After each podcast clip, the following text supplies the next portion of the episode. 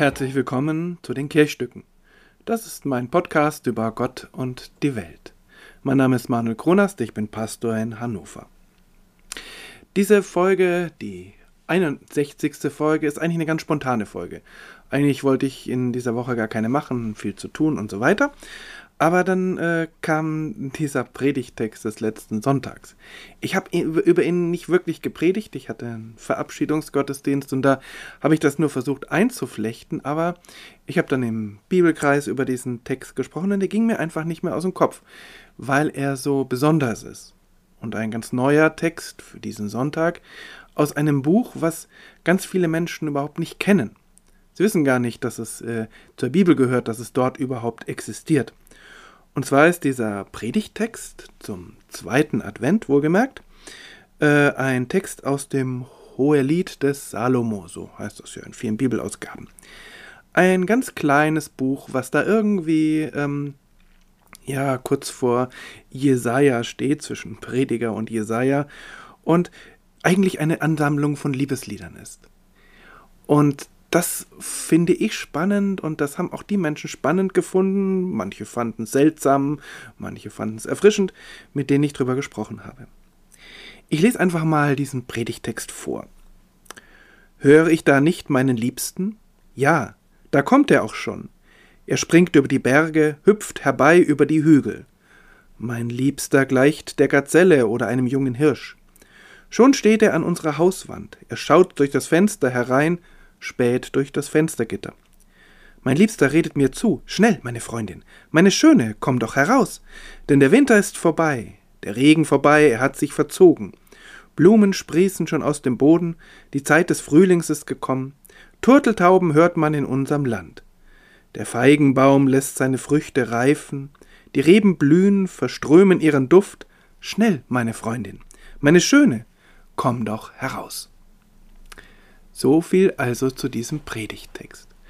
Und was erstmal die große Frage war, wieso kommt so ein Text überhaupt in die Bibel?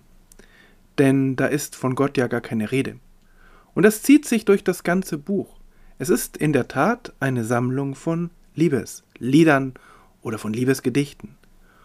Und das wird dann manchmal harmloser geschildert, manchmal ist es aber auch sehr erotisch. Und das ist ja was, was man schon gar nicht in der Bibel erwartet. Also, wieso kommt dieser Text in die Bibel? Ich glaube, es war kein Versehen. Ich glaube, es liegt daran, dass äh, irgendwer sich gedacht hat und zum Glück sich gedacht hat, so könnte man doch eigentlich die Beziehung zwischen Gott und Mensch beschreiben. Es gibt ja dieses ganz alte Bild vom Bräutigam und von der Braut und Gott ist der Bräutigam oder Jesus Christus der Bräutigam und das Volk Israel oder die Kirche sind dann die Braut. Aber das ist doch auch ein sehr zivilisiertes Bild, ein sehr feierliches, getragenes Bild, weil es geht um eine Hochzeit. Hier geht es einfach um eine Liebesbeziehung. Und zwar um eine sehr leidenschaftliche Liebesbeziehung.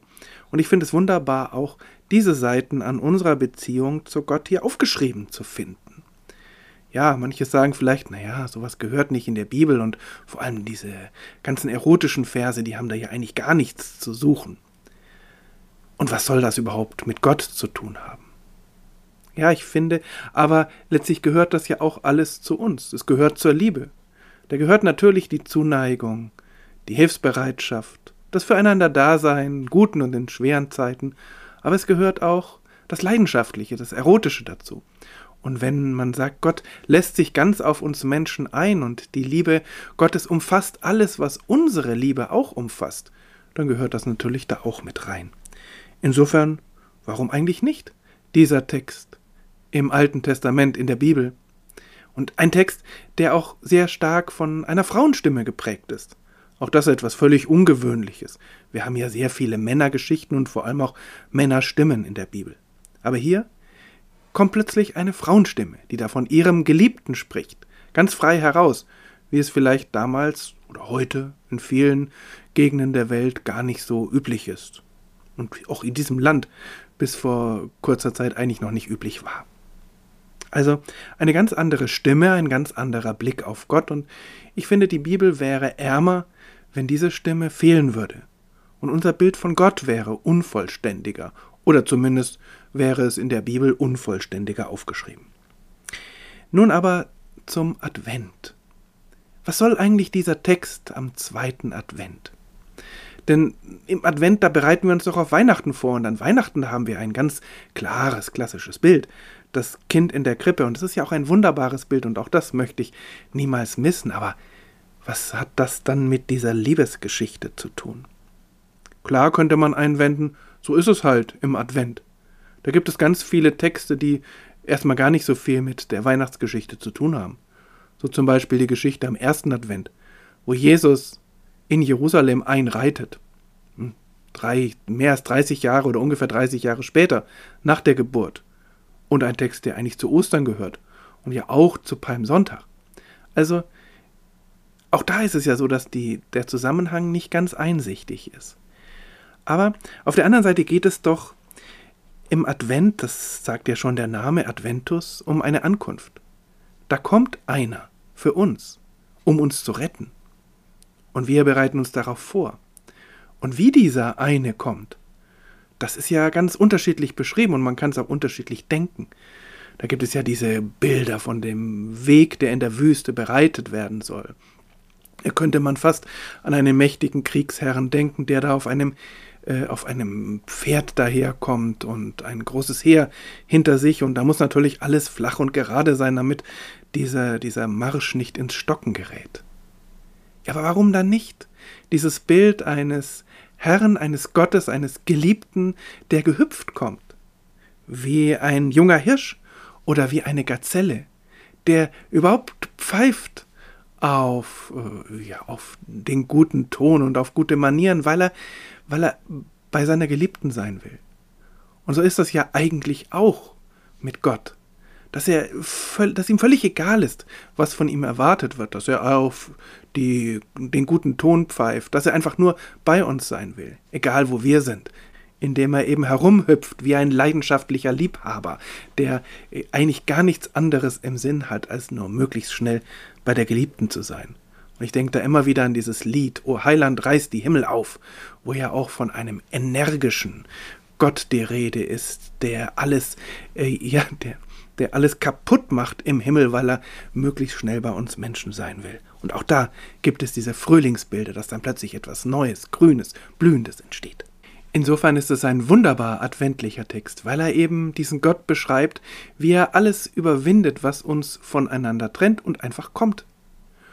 Und ein Text, der so, so frisch und so, so unmittelbar ist, dass er mir auch eigentlich viel näher ist. Und ich mir viel eher vorstellen kann, dass dieser Gott, der da beschrieben wird, äh, auch heute noch kommt.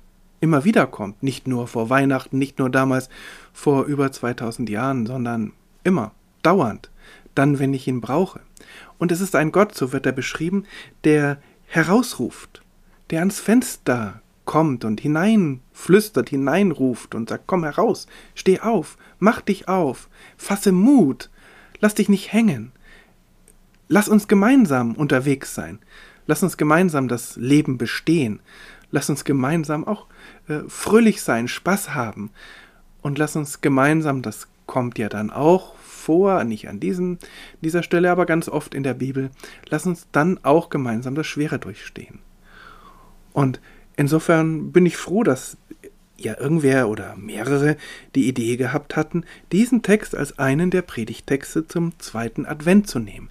Auch wenn natürlich damals, als er geschrieben und zum ersten Mal vielleicht hineingenommen wurde in äh, das heutige Alte Testament, überhaupt gar nicht an Jesus Christus zu denken war. Es wäre ja übergriffig zu sagen, naja, eigentlich hat der oder die, vielleicht was, eine die, eine, die, die das damals aufgeschrieben hat, die hat wahrscheinlich Jesus Christus gemeint.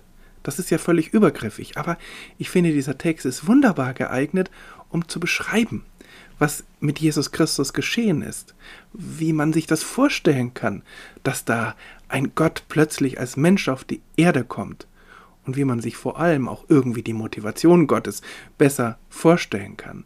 Denn Gott ist keiner, der gesagt hat, ich muss jetzt mal nach dem Rechten sehen. Oder Gott sagt, naja, ich habe jetzt ein schlechtes Gewissen, ich habe den Menschen irgendwie unvollkommen geschaffen und das muss ich jetzt wieder in Ordnung bringen.